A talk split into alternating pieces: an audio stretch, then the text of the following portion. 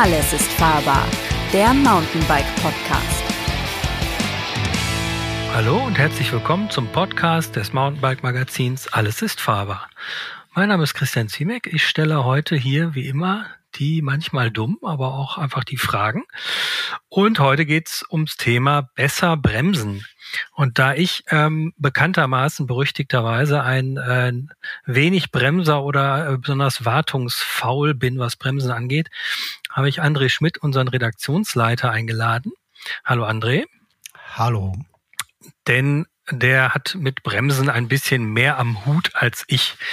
Ähm, besser bremsen, ähm, ein Podcast auf vielfachen Wunsch hin. Wir haben von euch ähm, Zuschriften bekommen, macht doch mal was zu bremsen. Und das tun wir jetzt. Und ähm, daher meine erste Frage wäre eigentlich, besser bremsen, was wäre denn das Null-Euro-Tuning für besseres Bremsen, André?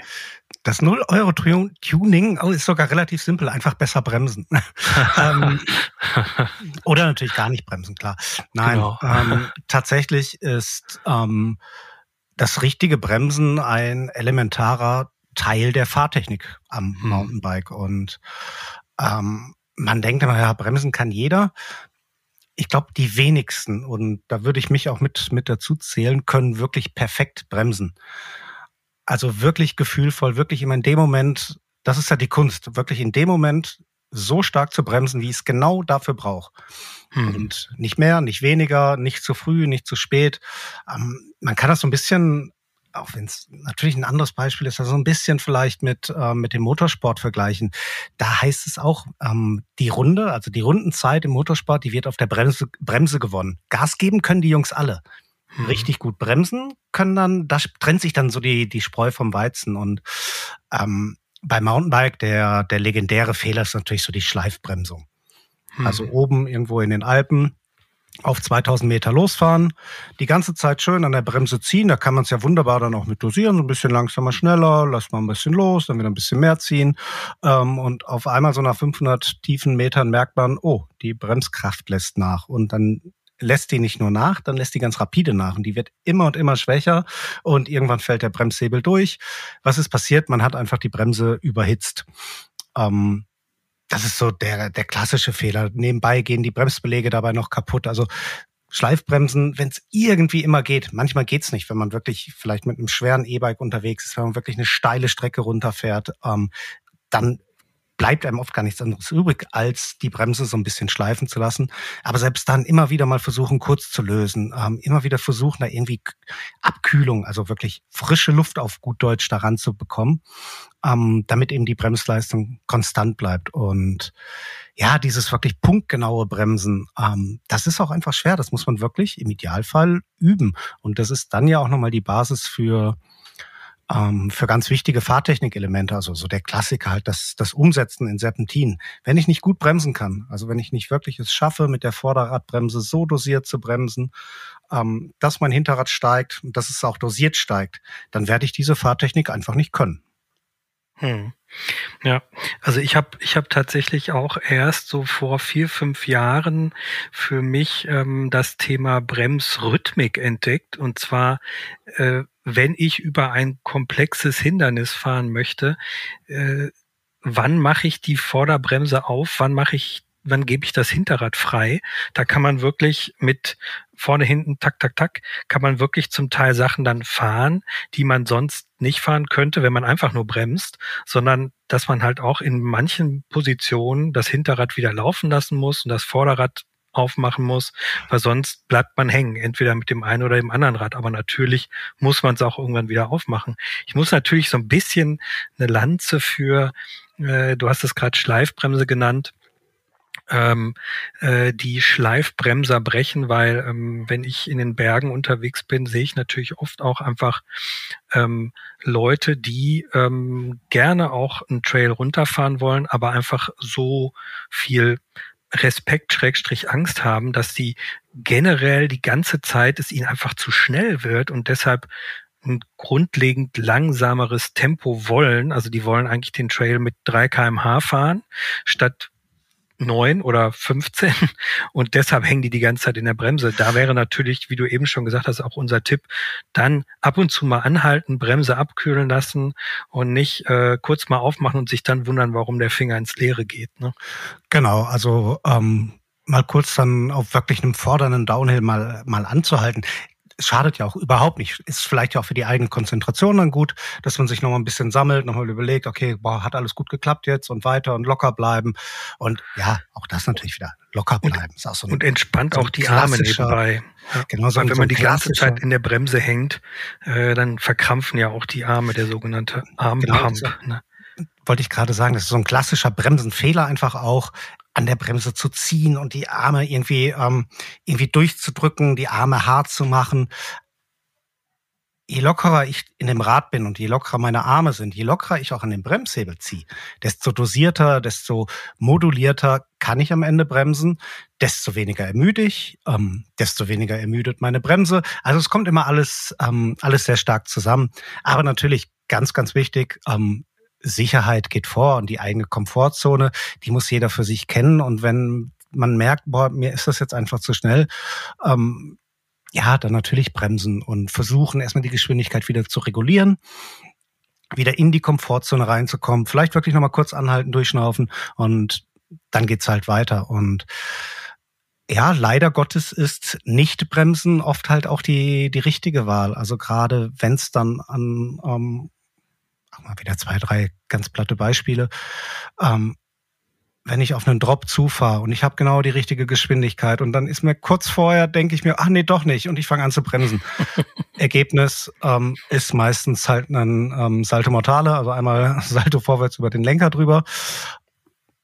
Oder eben, wenn ich so ein rutschiges Steilstück habe und ich sehe aber dahinter ist der Auslauf eigentlich gut, ähm, dann muss ich mich halt auch so ein bisschen zwingen, jetzt wirklich zu sagen, okay, komm, Bremse auf, jetzt läuft's. Linie hm. stimmt, Position im Rad stimmt, dann mache ich mit der Bremse eigentlich alles nur noch eher kaputt, weil in dem Moment, wo mein Reifen so gebremst wird, dass er blockiert, und das passiert im steilen Gelände natürlich sofort, in dem Moment, wo er blockiert, verliert er einfach innerhalb von Millisekunden den Grip. Und, und natürlich klassischer Spruch, Geschwindigkeit äh, bringt Sicherheit. Genau, ja, stabilisiert und ähm, äh, da ist es auch ganz wichtig, einfach auf das Rad so ein bisschen zu vertrauen. Vor allen Dingen auch wichtig, nicht verkrampft am Lenker festhalten, weil ähm, die Arme müssen schön locker bleiben, sonst werden die Schläge vom Untergrund, Entschuldigung, äh, an den Körper weitergegeben. Äh, das Ganze bockelt sich auf und wird instabil, also schön flüssig durch. Und ähm, der Vorteil bei offener Bremse ist, das Stück ist dann auch schneller hinter euch. genau. Ähm, ja, es hört sich natürlich immer, hast immer so neunmal klug an, ja, dann bremst doch einfach nicht. Genau. Ähm, so einfach ist es natürlich nicht. Und Fahrtechnik mit dem Mountainbike ist eine komplizierte und komplexe Geschichte und ist auch wirklich schwierig, das äh, im wirklich anspruchsvollen Gelände dann alles immer richtig zu machen. Von daher auch zum auch beim Thema Bremsen einfach nur nicht unterschätzen. Vielleicht einfach mal einen Trail, den man gut kennt, ähm, sich da mal rantasten, mal zu sagen, so jetzt fahre ich die Passage mal bewusst gebremst aber dosiert. Ich fahre die jetzt mal bewusst langsam. Beim nächsten Mal fahre ich genau dieselbe Passage, wenn es möglich ist, komplett ohne Bremse. Dann fahre ich beim nächsten Mal vielleicht mal mit sogenannten Punktbremsungen, also mit sehr pointierten, kurzen, harten Bremsmanövern immer vor der Kurve oder so. Je nachdem, ob der Trail das so hergibt. Aber so kann man sich so ein bisschen rantasten und ähm, merkt dann natürlich auch, okay, das geht ja, die Kurve geht ja viel besser, wenn ich die nur einmal kurz vorne anbremse, als wenn ich die ganze Zeit auf der Bremse stehe. Vielleicht geht sie sogar ganz ohne Bremse. Ähm, das kann man dann wirklich mal vielleicht echt dann mal so an drei, vier Kurven, an zwei, drei Steilstücken oder so einfach mal ausprobieren, mal gucken, wie wohl fühle ich mich dabei, ähm, was passiert, wenn ich es vielleicht mal nur mit der Vorderradbremse fahre, was passiert, wenn ich es mal nur mit der Hinterradbremse fahre. Ist beides sicherlich nicht richtig, aber einfach mal, um das auszuprobieren, um so ein Gefühl dafür zu bekommen, was das Fahrrad macht, wenn ich auf einmal nur vorne bremse oder auf einmal nur hinten oder mal versuche, wirklich 50-50 zu bremsen alleine sich das gedanklich schon mal so, so ein bisschen durchzuspielen, okay, wie stark ziehe ich denn vorne und hinten, damit das so in etwa gleich ist. Ich glaube, das bringt schon unglaublich viel. Mhm. Ja. Nächstes, hm, ich würde jetzt mal zum nächsten 0-Euro-Tuning gehen, Bremshebelposition. Und ähm, da muss ich sagen, habe ich tatsächlich durch den Kollegen äh, Chris Pauls, ähm, auch bei uns ähm, Ressortleiter der Testabteilung, äh, tatsächlich so nach oh, 15 Jahren Mountainbiken nochmal einen wirklichen Aha-Moment gehabt, weil es einfach so war, dass ich äh, immer mit zu viel Bremshebelabstand zum Lenker gefahren bin, also mit zu viel Reichweite. Und ähm, er mir das mal empfohlen hat, einfach das so einzustellen, dass der Bremshebel im ersten Fingerglied des Zeigefingers liegt, also gezählt vom, vom, von der Handfläche. Äh, wenn man da dann Richtung Fingerspitze zählt, also im ersten Fingerglied und nicht im zweiten, das wäre das hintere sozusagen. Äh, und da man sich eigentlich so schön reinhängen kann und die ganze Zeit ähm, bremsbereit ist, und dass man wirklich nur eigentlich den Finger so ein ganz bisschen nach unten drehen muss äh, und sofort einen Bremspunkt hat. Und das war für mich wirklich so, ähm, der Vorteil ist, man hat auch einen schönen Kraftschluss zum Lenker. Man hat also nicht das Bedürfnis, A, die ganze Zeit nach dem Bremsgriff zu angeln und den Finger ausstrecken zu müssen, sondern man kann schön ähm, in der Abfahrt, Abfahrtsposition in der Bremse so ein bisschen hängen, ohne sie zu ziehen. Aber wenn man es braucht, dann macht man einfach so Tipp und die ist dann da. Das war für mich so, glaube ich, der wertvollste Tipp, den ich jemals in Bezug auf Bremsen bekommen habe. Ähm, und wenn ihr euch jetzt äh, fragt, okay, wie stelle ich das ein? Äh, grundlegend die Bremshebelneigung sollte man so einstellen, dass wenn man jetzt, dass der Zeigefinger, wenn man ihn ausstreckt, so eine Linie mit dem Unterarm bildet und dann auf dem Bremshebel aufliegt. Das sagt man so. Markus Klausmann, bekannter Downhiller, fährt das völlig anders. Der fährt die quasi horizontal bis sogar fast leicht nach oben. Ähm, da haben wir auch mal einen Podcast mit ihm zum Thema Fahrwerkstuning gemacht, wo wir auch über seine Bremshebelposition gesprochen haben, kurz. Aber ähm, das ist so, glaube ich, so ein, so ein Hinweis für ähm, so, eine, so einen Richtwert Pi mal Handkante und ähm, dann auch den Bremshebel so einstellen, also in der Außen-Innen-Orientierung, dass er, wenn ihr mit dem Zeigefinger, wie gesagt, dieses erste Gelenk ansteuert, dass dann diese äußere Biegung des Bremsgriffs, des Bremshebels, ähm, genau in dieser kleinen Mulde des Zeigefingers liegt. Damit kann man eigentlich nicht viel falsch machen. Es gibt ganz viele Leute, die fahren die wesentlich weiter weg vom Griff. Ähm, ich glaube, du fährst die auch eher weiter weg, André. Nö, eigentlich nicht. Ähm, nee, okay. Aber ich, also ich fahre die super nah. Das sind fast anderth, also so fast zwei Zentimeter und ähm, dann bin ich schon da. Ist so ein bisschen Geschmackssache. Auf jeden Fall genau, sollte man. Ist ein bisschen gucken. Geschmackssache. Ja. Ähm, Im Prinzip gibt es drei Dinge, die ich am Bremshebel einstellen kann. Das ist die ähm, die Neigung. Die ist tatsächlich ein bisschen Geschmackssache. Komme ich gleich nochmal zu. Ähm, es ist der Abstand des Hebels zum Finger nach vorne, hinten und nach links, rechts, also quasi die horizontale Position. Ich fahre tatsächlich auch so, dass ich ähm, in der Zeigefingermulde lieg und nochmal ganz wichtig, wir sprechen von modernen hydraulischen Scheibenbremsen am Mountainbike, da reicht ein Finger. Wirklich. Auch wenn es viele immer nicht glauben, es reicht ein Finger, der Zeigefinger reicht. Und nur mit dem kann ich wirklich auch gefühlvoll dosiert bremsen. Ich habe, ganz wichtiger Vorteil, vier weitere Finger am Griff. Weil je mehr Finger ich an dem Bremshebel habe, desto weniger habe ich am Griff, desto weniger Kontrolle habe ich über das Rad. Deswegen ganz wichtig, wirklich so einstellen, dass nur der Zeigefinger bremst. Ähm, anderer Tipp, den man da so auch öfter hört von der, ähm, von der Entfernung. Ich stelle meine Bremshebel zum Beispiel etwa so ein, dass ich den Druckpunkt der Bremse ähm, in einer gedachten horizontalen zum, zum Griff habe. Also dass der quasi parallel zum Griff liegt funktioniert nicht bei jeder Bremse immer so gleich, weil die jede Bremse hat natürlich ein bisschen unterschiedliche Charakteristiken. Ähm, es gibt halt welche mit ein bisschen härteren Druckpunkt. Da kann man vielleicht sogar eher einen, einen Tick noch weiter zurückgehen, also den Druckpunkt noch eher ein bisschen mehr Richtung Griff holen. Bei Bremsen mit sehr, sehr weichem Druckpunkt empfiehlt es sich vielleicht, den Hebel dann tatsächlich einen Tekel weiter rauszufahren. Muss man aber mal gucken. Grundsätzlich aber wirklich so, ich muss beim Fahren eigentlich den Finger immer an der Bremse haben, selbst wenn ich hochfahre. Und das funktioniert eben nur, wenn der Hebel auch so eingestellt ist, dass ich da auch wirklich immer drin lieg und nicht, dass ich den immer wieder angeln muss. Ähm Stichwort Neigung, ja, ist so ein bisschen Geschmackssache. Den Tipp, den du gerade gesagt hast, erstmal so in dieser Verlängerung des Fingers, der ist grundsätzlich mal richtig. Da macht man vermutlich nichts mit falsch. Und dann kann man sich noch so ein bisschen mal rantasten. Es gibt tatsächlich sehr viele Downhiller, die fast horizontal, fast waagerecht fahren von der Griffeinstellung her. Liegt natürlich auch daran, dass die ihr Rad in der Regel halt irgendwie, ja, in der Neigung nach unten haben und dass es denen nicht ganz so wichtig ist, wie jetzt der Bremspunkt vielleicht im Flachen ist oder wie die, wie ergonomisch die Bremse im Flachen ist, sondern die haben sich da so ein bisschen dran gewöhnt, die sehr, sehr hoch zu fahren. Das kommt auch teilweise ein bisschen aus dem Motocross-Bereich. Viele gute Downhiller sind auch Motocross-Fahrer. Im Motocross fährt man den Hebel auch ein bisschen waagerechter, als wir das eigentlich beim, beim Mountainbiken empfehlen würden. Aber jetzt für den normalen Touren, Trail und Mountain-Einsatz ist es mal grundsätzlich ein guter Tipp, den Hebel so ein bisschen schräg nach unten zu stellen, so dass es so ein bisschen so die Verlängerung von Unterarmfinger widerspiegelt. Und die Links-Rechts-Position auch so, dass ihr den Finger wirklich stabil in der Mulde ähm, von dem Griff habt. Hm. Also nicht zu weit nach innen, aber auch nicht zu weit nach außen ziehen, um da irgendwie drei Finger zur Not reinzukriegen. Wie gesagt, die braucht's nicht. Ein Finger. Einer hm. links, einer rechts. Hm. Jetzt haben ja Bremshebel unterschiedliche Einstellmöglichkeiten. Äh, ich bin großer Freund der HC3 Bremshebel von Magura. Die kann man nämlich tatsächlich auch äh, in Druckpunkt beziehungsweise in der Charakteristik, wie der Geberkolben gedrückt wird, einstellen. Jetzt merke ich gerade so, so ein völliger äh, Bremsen, äh, äh, Anfänger bin ich gar nicht. Ich bin eigentlich schon eher, eher speziell. Ähm, wie sieht das aus bei Serienhebeln?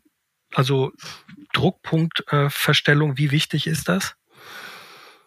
Man muss es nicht haben, finde ich. Also mhm. ähm, grundsätzlich die meisten hochwertigen Bremsen am Markt bieten das. Also die hochwertigen ähm, SRAM-Bremsen ab der, also die haben dann immer noch dieses C dran, die, wenn man jetzt eine, ach, nehmen wir mal eine G2, eine G2 RS hat, dann hat man das nicht. Wenn man die RSC hat, dann hat man diese Druckpunktverstellung. Bei SRAM ist die auch relativ deutlich und auch ganz gut bedienbar. Ähm, Shimano hat eigentlich eher eine Art Leerwegverstellung, die wirklich auch kaum spürbar ist. Also da bringt's, finde ich, weniger. Ähm, andere Bremsenhersteller auch, je nach, ähm, je nach Qualität der Bremse, je nach Preispunkt, haben die das oder haben die das nicht. Ich bin grundsätzlich ein Freund eines eher klaren Druckpunkts. Ich mag keine matschigen Druckpunkte. Ähm, von daher fahre ich bei SRAM auch fast immer in der härtesten Einstellung oder kurz darunter. Ähm, wenn man seine Bremse wirklich gut entlüftet hat, wenn der Druckpunkt generell passt, dann sind eigentlich auch die ich sag jetzt mal, defaultmäßig eingestellten Druckpunkte bei hochwertigen Bremsen so, dass, äh, dass man eine Druckpunktverstellung nicht zwingend braucht. Nice to have, auf jeden Fall. Ähm, wer da viel, wer gerne mit so Dingen auch rumspielt und, und gerade jetzt beim Thema Bremsen auch sagt, ah, ich bin mir nicht so ganz sicher, will ich den Druckpunkt härter, weicher, ich probiere da gerne noch ein bisschen. Ähm, für den ist natürlich eine tolle Sache. Aber ich würde jetzt meine Bremse nicht zwingend nach diesem Feature kaufen. Hm. Hm, harter Druckpunkt hin oder her, was mache ich denn, wenn mir die Bremse einfach nicht genug Power hat? Da gibt's ja diverse Tuning-Möglichkeiten von größeren Scheiben über ähm, genau, über was denn eigentlich? ja, ähm, an der Bremse kann ich relativ viel machen, das stimmt. Ähm, grundsätzlich mal viel hilft viel. Zumindestens was das Thema Bremse angeht.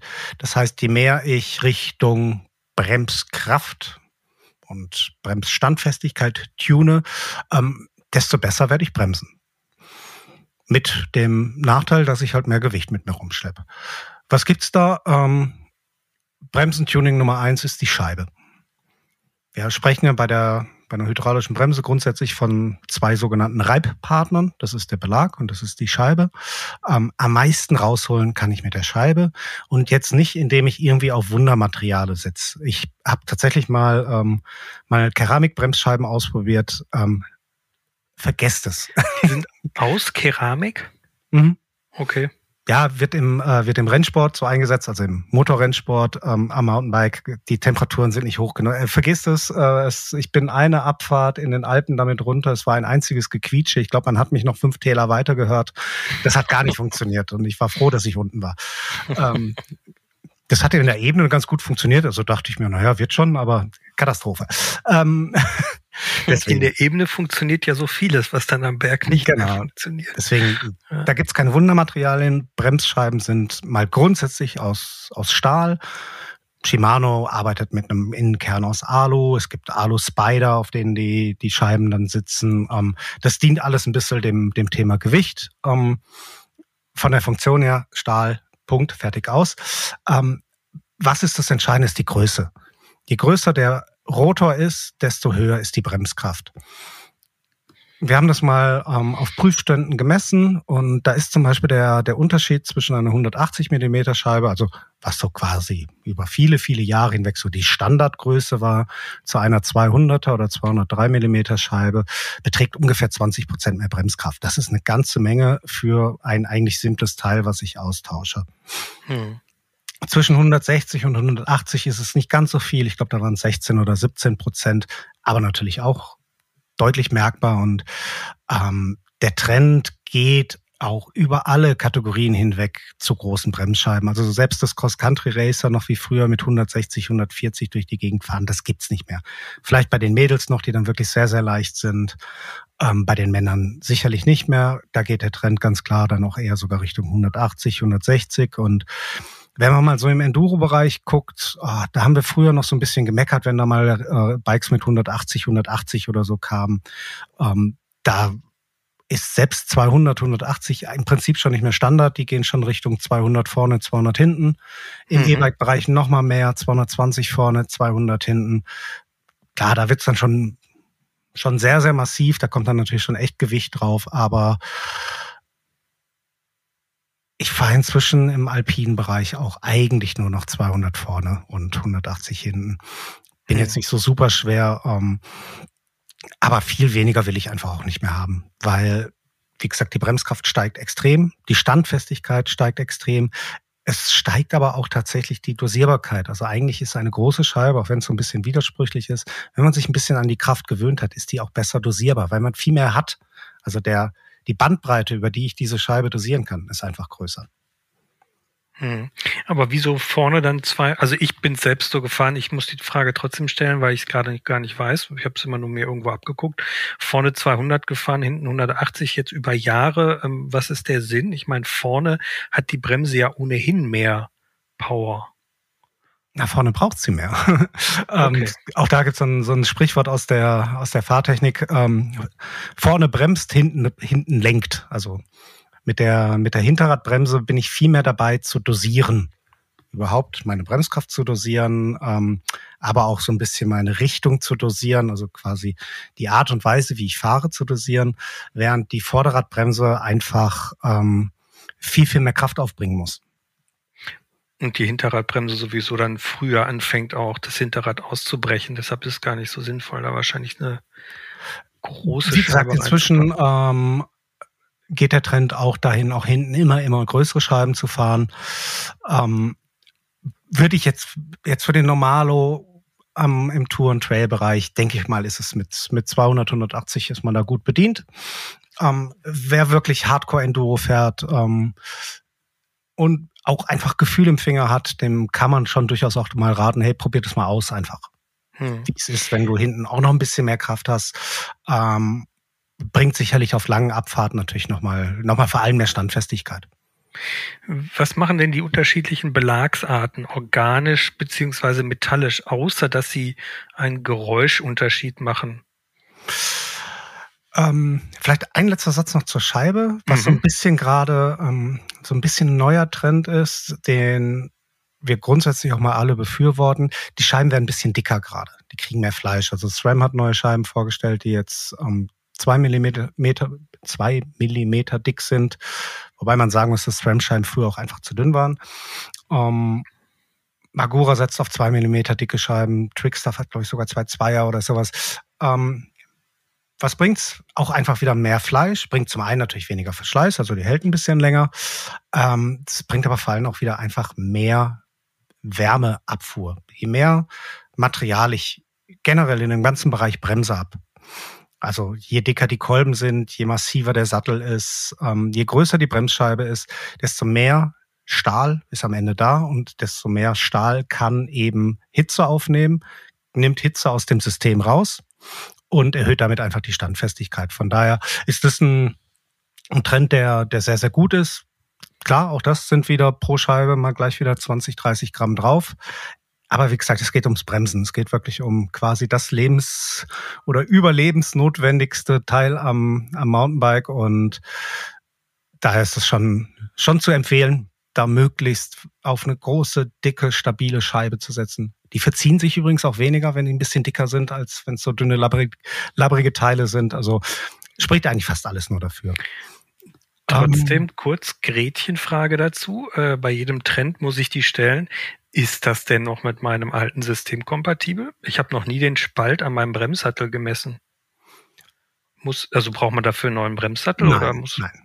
Muss man das also System also, dann sauber entlüften, damit die Brems... Auch, auch nicht unbedingt, wird sich empfehlen oder es empfiehlt sich eigentlich immer, wenn ich etwas Elementares an meiner Bremse tausche, ähm, Kolben zurückdrücken, einmal neu entlüften, sollte man eh machen, muss man aber nicht zwingend. Also in der Regel reicht's, ähm, wenn ich jetzt von einer, sagen wir mal, 1,8er Scheibe auf eine 2er, 2,0er Scheibe ähm, wechsel. Wie gesagt, wir sprechen ja von, von 0,1 Millimeter, die der Kolben dann quasi weniger Weg links wie rechts hat. In der Regel reicht's, die Belege zurückzudrücken und dann funktioniert das wieder. Und ähm, eigentlich haben alle Bremssattel da genug Spiel für, also genug Luft, damit hm. ähm, die auch mit einer 2-0er-Scheibe, vielleicht auch mit einer 2-2er zurechtkommen. Darüber hinaus wird es wahrscheinlich eng, ja. Aber da gibt's glaube ich, auch noch nichts. Mhm.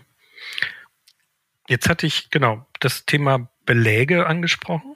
Mhm. Ähm, also äh, ich habe äh, jüngst aus äh, Grund von Lieferschwierigkeiten musste ich ähm, für meine XT4-Kolbenbremse einen Shimano metallischen Belag kaufen, äh, den ich dann nach der ersten Abfahrt äh, sofort wieder rausgebaut habe und erstmal mit meinen ähm, abgefahrenen älteren Belägen weitergefahren bin. Äh, Achtung, nicht nachmachen. Ähm, ich habe tatsächlich mittlerweile eine Lösung gefunden, wie man das äh, behebt. Ich habe nämlich einen metallischen mit einem anderen organischen kombiniert, den ich noch hatte, der noch nicht gefahren war, dann sind die tatsächlich ziemlich quietschfrei. Aber ähm, ich glaube, das ist auch nicht empfehlenswert, das zu tun.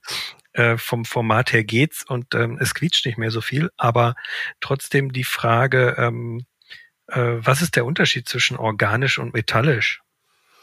Also ich würde es tatsächlich nicht machen, da irgendwie, irgendwie zu kombinieren. Ähm, also vorne, hinten, ja, aber nicht innerhalb einer Bremse. Ähm, Metallische Belege oder grundsätzlich mal gesinterte Belege bestehen tatsächlich aus einem sehr hohen metallischen Anteil, ähm, während organische aus Harzen bestehen, sehr viele Füllmaterialien drin sind. Ähm, da sind Glasfaserstückchen drin, alles Mögliche quasi da, da rein ge, gebröselt wird und dann zusammengebacken wird. Führt aber auch ein bisschen zu weit jetzt da genau, äh, jetzt jeden einzelnen Belag genau zu erklären, was so drin ist. Was sind die Unterschiede? Der organische Belag, fangen wir mal mit dem an, ist für die meisten erstmal angenehmer. Organische Belege sind etwas weicher. Das steckt mhm. irgendwie schon so ein bisschen im Namen drin. Sie sind in der Regel damit schöner zu dosieren, nicht zwingend besser, ähm, aber angenehmer zu dosieren, etwas weicher zu dosieren. Sie fühlen sich auch beim, wenn man wirklich ein richtig gutes Bremsgefühl hat, ähm, dann merkt man das auch. Die fühlen sich ein bisschen weicher an. Ähm, Sie entwickeln eine sehr schöne, sehr konstante Bremskraft. Sie sind bei Nässe nicht toll. Mm, sie neigen bei Nässe zu Lärm und vor allem sind sie bei Nässe einfach von der Kraft her deutlich schlechter als metallische Belege, weil sie sich ein bisschen mehr äh, ähm, festsaugen. Bei metallischen Belegen kann das Wasser besser ablaufen. Mhm. Was haben Sie sonst noch für Vor- und Nachteile? Ähm, sie verschleißen etwas schneller eben weil sie halt ein bisschen weicher vom Material sind. Ähm, deswegen reiben sie sich ein bisschen schneller ab. Aber sie sind für viele ähm, halt der, ich sag's mal, der angenehmere Belag. Der metallische Belag ist so ein bisschen, wie der Name schon sagt, auf gut Deutsch kratziger. Ähm, der kann gerade im Trocknen tatsächlich zu, zu mehr Geräuschen neigen. Der muss, und dann hören die Geräusche übrigens auf, warm gefahren werden. Der braucht Hitze. Der ist mhm. viel hitzebeständiger als ein organischer Belag. Das heißt, er ist von der Standfestigkeit auch ein bisschen besser, weil er halt auch wieder Hitze besser ableiten kann. Der braucht aber auch ein bisschen mehr ähm, von Anfang an. Also er braucht so ein bisschen so ein Einbremsen eigentlich. Dann wird er ein bisschen geschmeidiger. Ähm, dann wird er nicht, dann ist er nicht mehr so laut. Und unterm Strich entwickelt er etwas höhere Bremskräfte als der organische Belag. Wie gesagt, kommt natürlich immer extrem von Hersteller zu Hersteller an, von Belag zu Belag manchmal. Ähm, es ist nur so eine generelle oder die generelle Empfehlung. Wenn ich mehr Bremskraft will, also wenn ich wirklich die rohe Kraft haben will, ein bisschen mehr Standfestigkeit haben will, ein bisschen mehr Verschleißfestigkeit haben will und eine deutlich bessere Leistung im Nassen, dann ist der metallische Belag besser. Wenn ich mehr Gefühl haben will, wenn ich mehr, ähm, ah, ich sag's jetzt mal, ähm, wenn ich etwas stressfreier gerne unterwegs bin, dann ist der organische Belag vermutlich der bessere, weil der eben nicht ganz so, ähm, ah, wie soll man sagen, der metallische Belag kann ein bisschen zickiger sein. Ja, der ist ein bisschen verzeihender, der organische, ne? Die genau, der ist fehlerverzeihender irgendwie. Der braucht mhm. halt, wie gesagt, auch nicht so diese Riesentemperatur am Anfang gleich, damit er irgendwie so in Wallung kommt. Der ist vom ersten Bremsen quasi da, während man beim metallischen Belag dann schon mal manchmal so das hat, wenn man gerade jetzt eine lange Alpentour oder so, man fährt runter und denkt sich in der ersten Kurve, um Gottes Willen. Mhm. Ähm, scheppert, äh, ist laut, äh, bremst nicht richtig. Das gibt sich dann nach der dritten Kurve. Dann ist mhm. der heiß, dann ist der da. Ähm, das hat der organisch halt nicht, der ist sofort da. Mhm. Ähm, gehen wir noch mal kurz zurück, vielleicht ähm, auf, ach so, ähm, auf die Scheibe. Ähm, es gibt ja zwei verschiedene Montagetypen, einmal Sechsloch, einmal mit ähm, so einem Spider nennt man das. Das sind ja meist die Centerlock-Scheiben, die nach Shimano-Standard montiert werden. Ähm, Gibt es da Vor- und Nachteile von den verschiedenen Systemen?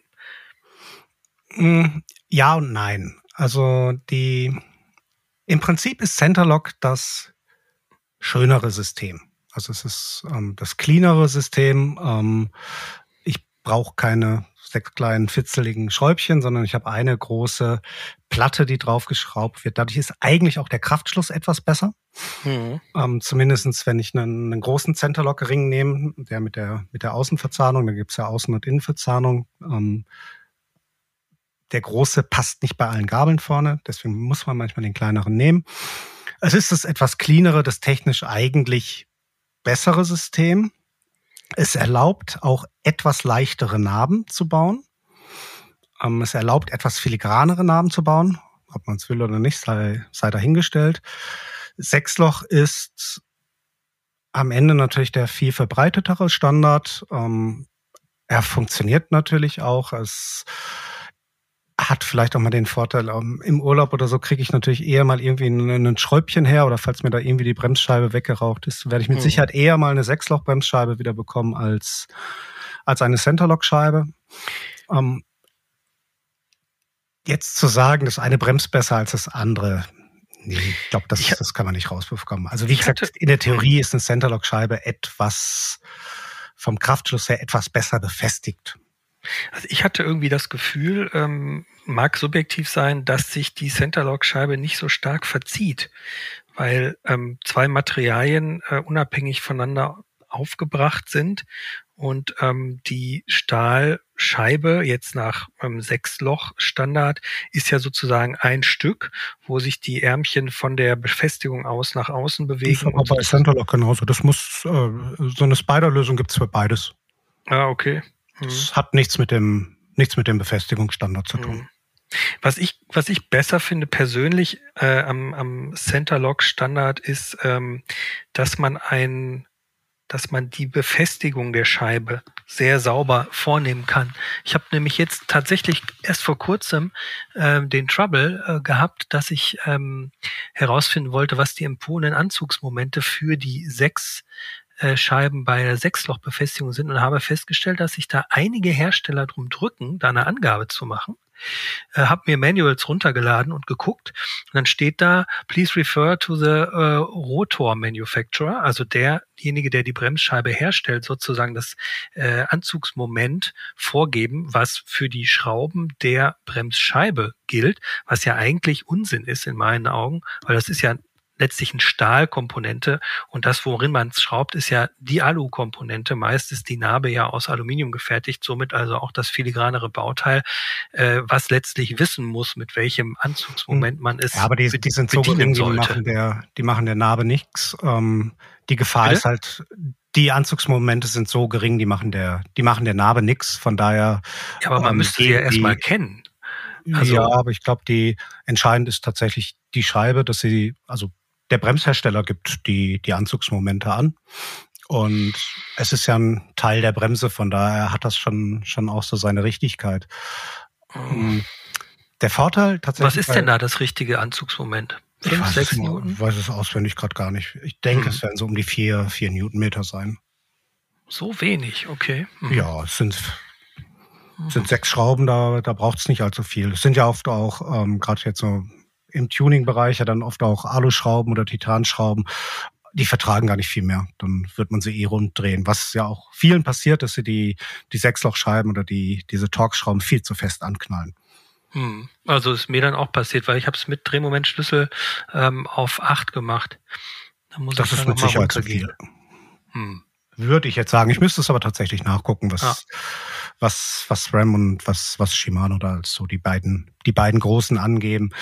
Wie gesagt, SRAM verbaut bei höherwertigen Bremsen dann teilweise auch Titanschrauben. Die werden da sicherlich ein bisschen, bisschen weniger sein. Ähm, hm. Shimano, soweit ich weiß, verbaut nur Stahlschrauben. Da wird das Drehmoment vielleicht ein Tickel höher sein. Aber ich weiß es noch niemals, noch niemals auswendig. Hm. Ähm, ein Vorteil halt bei, bei Sechsloch ist, ähm, einen Torx 25 habe ich am Mini-Tool. Also falls ich, warum auch immer, die Bremsscheibe lockert während der Fahrt, hm. weil ich sie nicht fest angezogen habe, ähm, weil sie sich wirklich, warum auch immer, losrüttelt, dann habe ich natürlich mit Centerlock auf der Tour ein Problem. Das kann ich mit der Hand irgendwie halbwegs versuchen festzudrehen, vielleicht mit einer Zange noch ein bisschen, ähm, aber richtig fest mit den 40, 50 Newtonmeter, die da drauf sind, werde ich es nicht bekommen. Bei den sechs Schräubchen, die kriege ich natürlich wieder, wieder schnell reingedreht ähm, im Torx und selbst da, wenn ich eines verliere, ist auch nicht schlimm. Hm. Das hält auch mit dreien. Alles drunter hält nicht mehr, ab drei hält's.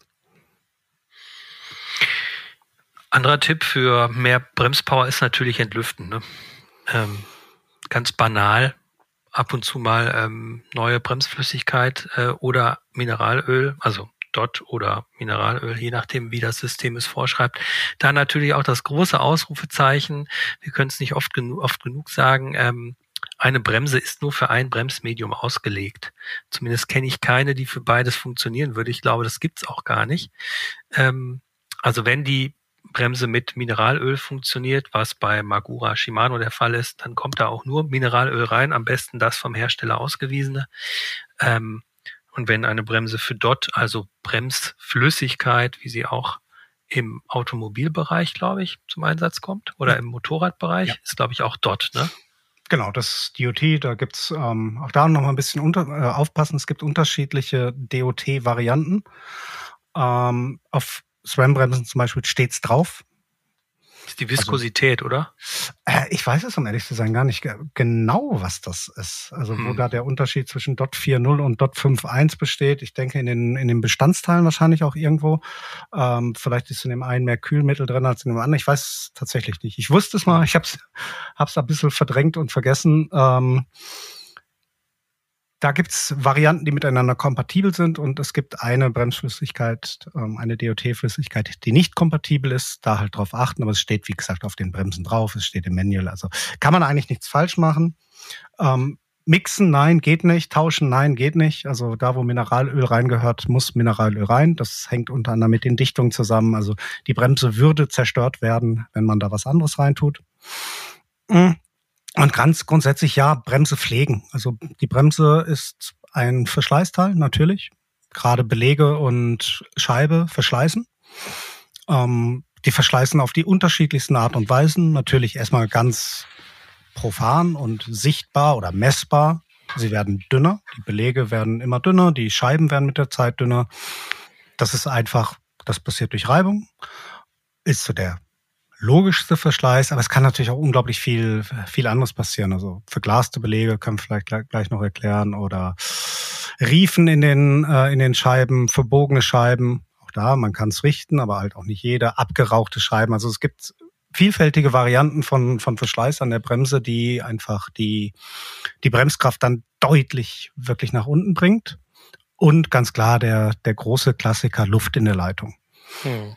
Passiert mit jeder Bremse früher oder später. Der eine oder andere Hersteller äh, neigt ein bisschen mehr dazu als der als ein anderer vielleicht. Ähm, es gibt auch Bremsen, die einfach nicht mehr Luft ziehen als andere, die aber da ein bisschen empfindlicher drauf reagieren. Man merkt es relativ schnell, wenn der Druckpunkt wirklich weich wird und wenn er sich von Anfang an weich fühlt oder wenn er wirklich auf der Abfahrt ähm, schwankt, mal hart, mal weich, ähm, dann ist da Luft im System oder dann ist mhm. ein bisschen Luft ist irgendwie immer, aber dann ist einfach zu viel Luft drin. Das heißt, diese Luftbläschen, die sich dann komprimieren, wieder ausdehnen, die mhm. sorgen dann für diesen ähm, für diesen schwankenden Druckpunkt, weil die Brems das Bremsmedium an und für sich Mineralöl oder DOT wird das nicht machen es sind diese Luftbläschen, die halt unter der Hitze sich dann, dann komprimieren, die sich danach oder unter Druck quasi komprimieren, die sich dann wieder beim Stehenbleiben oder so wieder ausdehnen und die dann zu diesem, ja, sehr, sehr seltsamen Gefühl führen, dass die Bremse auf einmal ist sie knüppelhart. Ähm, eine Sekunde später fällt sie durch. Und deswegen ja, auf jeden Fall so lieber, wirklich lieber zu früh entlüften als zu spät. Genau, und ähm, falls ihr das kennt, ich kenne es sehr gut, weil mir passiert das eigentlich oft, äh, nicht nachmachen. Ähm, ich drehe dann den Bremshebel ein bisschen raus, ähm, damit man ein bisschen mehr Hebelweg hat. Das behebt nicht das Problem, ähm, aber man kann da ein bisschen besser pumpen. Irgendwann kommt der Bremspunkt wieder und dann kann man weiterfahren.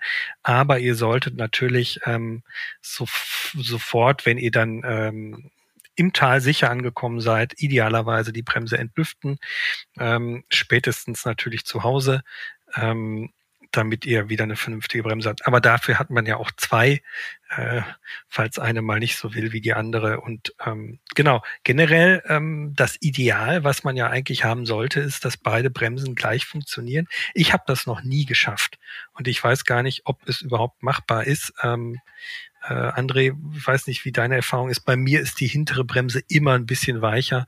Äh, ich erkläre mir das immer mit der längeren Leitung, dementsprechend auch ein bisschen mehr Ausdehnung unter dem Druck. Ähm, hast du es schon mal geschafft, beide Bremspunkte gleich hart zu kriegen, vorne und hinten? Ja, in der Regel schaffe ich das. Bin, bin aber auch ein ganz guter Entlüfter. Okay, ich bin ein ganz ähm. miserabler Entlüfter. Bei mir bringt's auch nichts. Ich kann die auch, ich kann die auch wirklich aufhängen, so wie man es ja macht, wenn man es wirklich komplett leer haben will. Äh, kleiner Tipp, dann kann man die Bremse abmontieren, wenn das so einfach geht. Man hängt den äh, Bremskolben nach unten, also die Bremszange und den, den Hebel nach ganz oben, damit die Luft schön aufsteigen kann. Und was man beim Entlüftungsvorgang ja macht, ist, dass man unten eine mit Bremsmedium befüllte Spritze an äh, montiert und nach oben durch das System drückt. Oben fängt man die austretende Flüssigkeit, Öl oder dort auf und dann ist sozusagen nichts mehr im System. Ich habe es tatsächlich auch mit diesem äh, damit noch nie geschafft, es komplett richtig gut äh, zu entlüften. Ich bin sonst wirklich kein äh, kein Schrauber mit zwei linken Händen, sondern kann eigentlich das meiste ganz gut, aber da bin ich irgendwie noch nicht äh, so äh, fortgeschritten, dass ich das jemals so hingekriegt habe, dass ich das Gefühl hatte, das ist jetzt wirklich gut. Ja, ähm, grundsätzlich ist es natürlich so, dass der ähm, die längere Leitung nach hinten, genau wie du gesagt hast, natürlich automatisch dafür, such, dafür sorgt, dass ähm, der ankommende Druck am, am Nehmer halt minimal geringer ist. Das heißt, es ist nicht unnormal, dass es so ist, dass sich die, die Hinterradbremse vielleicht so ein Tickel weicher anfühlt. Viel mehr soll es aber dann wirklich auch nicht sein. Das ist wirklich nur so ein Jota leichter vielleicht. Und dann kommt man natürlich wieder zum Thema Druckpunktvorstellung. Wenn ich dann eine Bremse mit Druckpunktvorstellung habe, dann kann ich es mir natürlich einfach so einstellen, dass sie sich dann wirklich auch auch sehr gleich anfühlen. Dann nehme ich einfach halt an der Vorderradbremse so den, den Druckpunkt, so ein, auch wieder so ein kleines Jota quasi wieder raus und dann habe ich tatsächlich ein System, was sich dann sehr, sehr ähnlich anfühlt, ja, oder nahezu gleich anfühlt. Äh, wo wir schon bei Jota sind, ohne jetzt in Physikunterricht äh, wechseln zu müssen, ähm, trotzdem äh, ich meine, ich kenne die Antwort, aber ich stelle sie dir trotzdem, weil sich der Zuhörer das wahrscheinlich fragt, wieso sind denn Vierkolbenbremsen eigentlich stärker als Zweikolbenbremsen? Der Hebel ist doch ähnlich beziehungsweise der gleiche. Der Hebel ist je nach Bremshersteller der, der gleiche, genau. Ähm, es sind einfach doppelt so viele Kolben in der Tat, die, ähm, genau, die, auf die, ähm, die auf die Scheibe drücken. Das heißt, ich habe einfach mehr Fläche. Und mhm. die Bremskraft, jetzt mal wirklich äh, ganz, ganz simple Physik, Bremskraft setzt sich immer zusammen aus der Größe der Kolben, also aus der Anpressfläche und dem Hebelweg. Also theoretisch wäre eine Hebel mit äh, eine Bremse mit einem sehr riesigen langen Hebel, äh, den ich dann wirklich halt mit zwei Armen äh, bedienen müsste, wird natürlich mehr mehr Bremskraft bringen als ähm, als die kleinen Hebelchen, die wir da haben. Ähm, hat aber natürlich trotz allem seinen Grund, weil wir eben nicht so riesige Hebel an unseren Mountainbikes äh, haben wollen und weil wir sie dann eben nicht mit einem Finger bedienen könnten. Aber ganz grundsätzlich ist es halt das Hebelübersetzungs- oder Hebelweg, Hebelübersetzungsverhältnis und die Fläche der, der Bremskolben. Und ganz klar, wenn ich zwei, zwei Kolben A 15 Millimeter da habe, dann habe ich einfach, mal ganz platt gerechnet, ähm, doppelt so viel Bremskraft, als wenn ich da nur einen mit 15 Millimeter habe. Hm. Gibt es auch sechs ist in der Praxis natürlich ein bisschen, bisschen weniger, ähm, mhm. ist nicht ganz das Doppelte, aber es ist deutlich spürbar und es ist de deutlich mehr an Bremskraft, klar. Gibt es auch sechs Kolbenbremsen beim Fahrrad? Ähm, jein. Es gibt eine Bremse von Hope mit sechs Kolben, von der ich nicht weiß, ob es sie gibt. ähm, nein, die hat Hope vor, oh, ich weiß nicht, vor vier oder fünf Jahren auf der Eurobike gezeigt und hat gesagt, sie würden sie in Serie bauen. Soweit ich weiß, ist das noch nicht geschehen. Okay. Es würde theoretisch natürlich gehen, klar. Hm. Aber auch da ist natürlich dann, ähm, so wie bei allem beim am Mountainbike, ist es ja immer die Frage, wann ist dann irgendwo auch das Ende der Fahnenstange erreicht, weil es dann einfach zu schwer wird. Hm. Ja, es kommt dann, dann irgendwann wahrscheinlich so in den Bereich sehr schwere Fahrer beziehungsweise Lastenradeinsatz. Kommt vielleicht noch was. Äh, was was mache ich denn als sehr schwerer Fahrer? Greife ich zu einer Vierkolbenbremse? Ah, nicht nur als sehr schwerer Fahrer. Ja, also eigentlich als, als Fahrer, ja. ähm, so wie es am Anfang gesagt hat, viel hilft viel.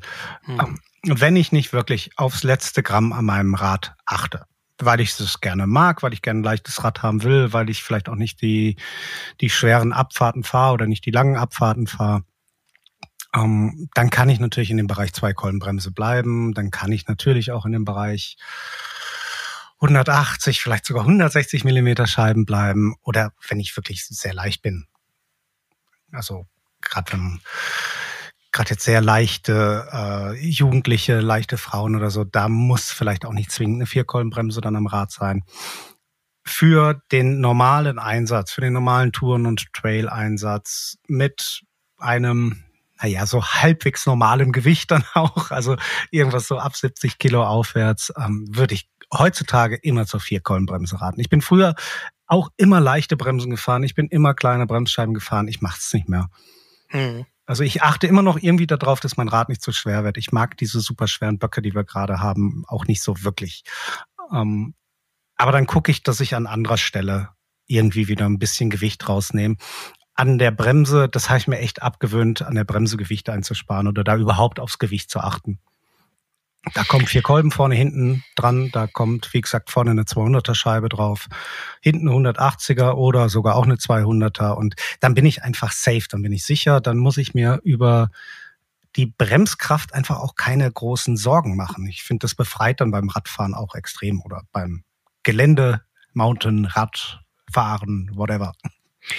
Es, es gibt ja nichts, was es nicht gibt. Deshalb ähm, könnten wir denn jemandem helfen, der sagt, mir ist dieses Scheibenbremsthema irgendwie alles zu, zu hart. Ich möchte eigentlich, dass meine Bremse weniger Power hat. Ähm, also die vielleicht vom Felgenbremsrad kommen und sagen, ja, Scheibenbremse, ich kann leider nichts anderes mehr kaufen, weil das wird irgendwie nur so hergestellt. Ähm, derjenige müsste dann oder diejenige müsste dann ähm, äh, auf jeden Fall organische Beläge fahren, den Druckpunkt wahrscheinlich möglichst weich einstellen und ähm, kleine Scheiben fahren. Das wäre sozusagen der Tuning-Tipp für weniger Bremskraft. Das wäre im Prinzip der Tuning-Tipp für weniger Bremskraft, aber wie gesagt, ich würde lieber dann äh, dann das Invest in Zeit geben und mich versuchen daran zu gewöhnen und es geht wirklich schnell. Ja, ich habe hm. da jetzt äh, irgendwie mutwillig eine schlechtere Bremse an mein Rad zu schrauben, als es sein müsste. Hm. Ja. Ja, vielleicht in einen Fahrtechnikkurs investieren, ähm, weil äh, ich habe, ich frage deshalb, weil eine Bekannte von mir immer gesagt hat, ach, die Scheibenbremse, das ist immer alles so giftig und wenn ich da reingreife, dann ist immer sofort so viel da.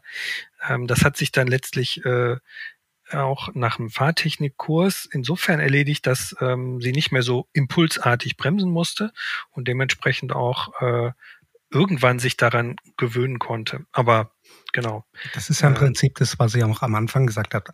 Auch wenn das so ein bisschen widersprüchlich klingt, aber eigentlich ist viel Bremskraft besser zu dosieren, weil mhm. eben die Bandbreite größer ist. Ähm, Wobei es natürlich auch Bremsen gibt, ähm, die meist aus dem Downhill-Bereich kommen. Also da finde ich es auch schon schwierig, die zu dosieren. Also so ältere Modelle von Shimano Saint und Konsorten. Ähm, ja, da muss man sich tatsächlich ein bisschen vielleicht dran gewöhnen. Ähm, also die tippt man an und da ist sofort maximale Bremskraft. Genau. Also ich finde es großartig, weil man auch sich auch daran gewöhnt, aber genau. Da muss man schon sehr ruhigen Finger haben, um da ähm, entsprechend die Bremskraft zu modulieren. Ja, wobei da würde ich mal oder da behaupte ich eigentlich immer, man sollte da seine eigenen Nervengänge nicht unterschätzen. Also ja. der Körper merkt das schon ganz schön schnell und lernt das ganz schön gut, ähm, da die Kraft dann, dann wieder zu dosieren. Heißt noch lange nicht, dass jetzt jeder ähm, eine Saint, eine, eine TRP, äh, DH Evo oder eine, eine Trickstuff äh, maximal sich ans Rad schrauben muss. Das sind dann wirklich so die, die absoluten Bremsanker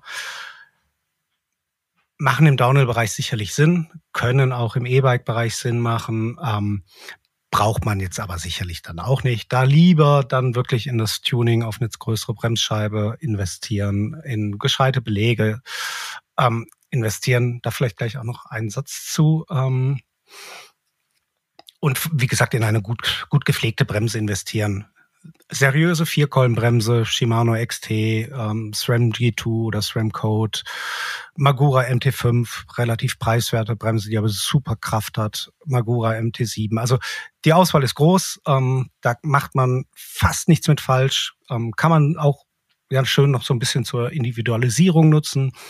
Formula zum Beispiel hat wieder richtig gute Bremsen am Start, die es dann auch in Fashion-Farben gibt. Also wer, wer da ein bisschen Farbe an sein Rad bringen will, ganz legendär natürlich Hope. Dann hat man noch so ein bisschen CNC-Fräsereien äh, am Rad. Also da kann man sogar, sogar auch die Optik mit tunen, ohne dass es, ähm, dass es ein Reinfall wird. Also dass man auf einmal eine Bremse hat, die nicht funktioniert. Ähm, was ich gerade noch eben sagen wollte, weil es, glaube ich, oft gestellt wird und weil es wichtig ist, fremde Belege, fremde Bremsscheiben. Mhm also kann ich eine Trickstuff-Bremse an meine, äh, eine Trickstuff-Scheibe an meine Magura-Bremse machen? Kann ich Jackwire oder Swiss-Stop-Belege fahren? Ja, kann man. Ähm, das muss, also bei Bremsscheiben, wie gesagt, die sind eh im Prinzip kompatibel, weil ähm, die sind alle gleich rund mehr oder weniger. Und die müssen halt nur zum, zur Befestigung passen, also Sechsloch oder Centerloch. Centerlock. Centerlock, mein Gott, Centerlock. Ähm, bei den Belegen, die müssen, der Belagstyp muss zur Bremse passen. Also da bieten gerade so Dritthersteller wie, wie Jackwire oder Trickstuff oder so, die bieten Bremsbelege für nahezu jede auf dem Markt befindliche Bremse an. Unsere Erfahrung damit, ähm, ja, das funktioniert auch. Das kann auch mal besser funktionieren als ein Originalbelag. Ähm, es gibt, es ist ganz schwierig vorherzusagen, welche Kombination funktioniert. Es gibt manchmal, der eine Belag mag die eine Scheibe und die eine Scheibe mag den anderen Belag. Wie gesagt, es sind Reibpartner. Das sind wirklich zwei, die aufeinander hm, angewiesen sind. Und die Originalhersteller stimmen die tatsächlich auch aufeinander ab. Also da gibt es zum Beispiel so die, ähm, die Tendenz, dass man bei, bei einer Bremse, die im Original mit organischen Belegen ausgeliefert wird, dass man da eher auf kleinere Löcher in der Bremsscheibe achtet. Größere Löcher okay. sind in der Regel besser für metallische Belege. Ähm, selbst so die Form der Zacken, die Form der Aussparung, stimmen die Hersteller eigentlich auf ihre jeweiligen Belege, auf ihre jeweilige Bremse ab. Und das machen sie natürlich grundsätzlich mal sehr gut. Das heißt nicht, dass es da irgendwo einen Belag gibt, der vielleicht noch besser funktioniert. Den muss ich aber natürlich erstmal finden. Hm. Also einfach jetzt zu sagen, hier nimm äh, Belege von, von Swisstop, Jackwire, wen auch immer, äh, die sind super.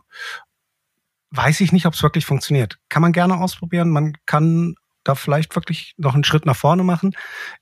Es besteht aber auch die Gefahr, einen Schritt zurück zu machen. Also die sichere Seite ist natürlich immer der, der Originalbelag und die Originalscheibe. Was noch hinzukommt, ähm, ist natürlich, dass die großen Bremsenhersteller, egal ob es Magura, ob es Shimano oder SRAM ist, da natürlich auch ganz klar von abraten. Logo, die wollen natürlich ihr eigenes System komplett halten. Das geht aber natürlich auch so weit, dass sie sagen, ähm, wenn du da eine fremde Scheibe drin hast und einen fremden Belag und ähm, die Bremse funktioniert nicht und du hattest vielleicht sogar einen Unfall, dann sind wir aus der Gewährleistung raus. Ah, okay, das wollte ich gerade fragen. Da ist ein Haftungsausschluss dann genau, genau immer oder nur bei manchen? Soweit ich weiß, bei allen großen, ah, ja. hm. großen Bremsenherstellern oder vermutlich bei allen, weil ähm, die natürlich ähm, sagen, hey, das ist ein System, wir verkaufen das als System, ähm, das ist aufeinander abgestimmt, das ist sicher, also das muss ja dann auch geprüft werden. Das kriegt ja die entsprechenden CE-Normen und so weiter.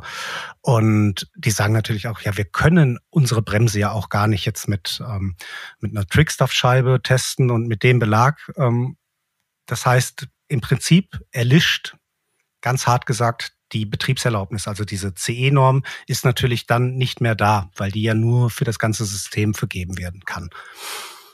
Wie gesagt, man kann es machen. Ähm, unsere Erfahrungen damit sind auch grundsätzlich mal gut, aber man muss halt immer im Hinterkopf haben, dass es der Hersteller eigentlich nicht empfiehlt oder absolut nicht empfiehlt, dass der Hersteller sein aufeinander abgestimmtes System immer empfehlen wird und dass der Hersteller sich im Zweifel natürlich aus der, aus der Gewährleistung rausnehmen wird.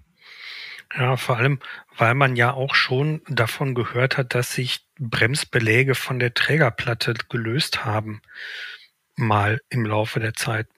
Ich frage mich gerade, wie werden die eigentlich daran befestigt? Wird das geklebt oder weißt du das? Ähm, das ist eine Verklebung beziehungsweise organische Belege dringen sogar in die, ähm, in die Trägerplatte ein. Ah, da sieht okay. man das sogar, wenn man, also wenn man gerade mal nicht weiß, hey, habe ich jetzt hier einen metallischen oder einen äh, organischen Belag, einfach umdrehen. Der Belag hat hinten Löcher und oder der Träger nicht der Belag, genau. Der Belagsträger mhm. hat hinten Löcher, so kleine runde Aussparungen. Wenn die gefüllt sind, dann ist es ein organischer Belag. Wenn die nicht gefüllt sind, wenn da also ein kleiner Hohlraum ist, dann ist es ein metallischer Belag. Ah, okay. Ja, das war mir noch, das wusste ich überhaupt noch nicht. Ah, das wird unter ja. hohem Druck äh, halt aufgebracht und das ist grundsätzlich sicher. Aber mhm. wie, wie alles im Leben, also der, der Teufel ist ein Eichhörnchen, das kann natürlich auch mal passieren. Hm. Aber der kann am Ende ähm, wir sind ja im Mountainbike-Bereich immer noch in einem Bereich, wo wir versuchen, auch wenn ich gerade ja ein paar Mal dagegen gesprochen habe, wir versuchen ja immer noch alles so leicht und so filigran wie möglich zu machen. Wir könnten ja das Ganze wie so ein Motocross-Ding machen, dann wiegen wir aber halt 30 Kilo mit so einem Enduro oder 40 oder 50. Ähm, das fährt dann äh, bei aller Liebe halt wirklich nicht mehr den Berg hoch ohne Motor. Und selbst mit Motor wird es dann wahrscheinlich schon zäh werden. Ähm, von daher ist auch es gibt wahrscheinlich nichts, was es nicht gibt. Also es gibt wahrscheinlich auch herausgerissene äh, Sechsloch-Aufnahmen an der Narbe. Genau, also ja. Mh.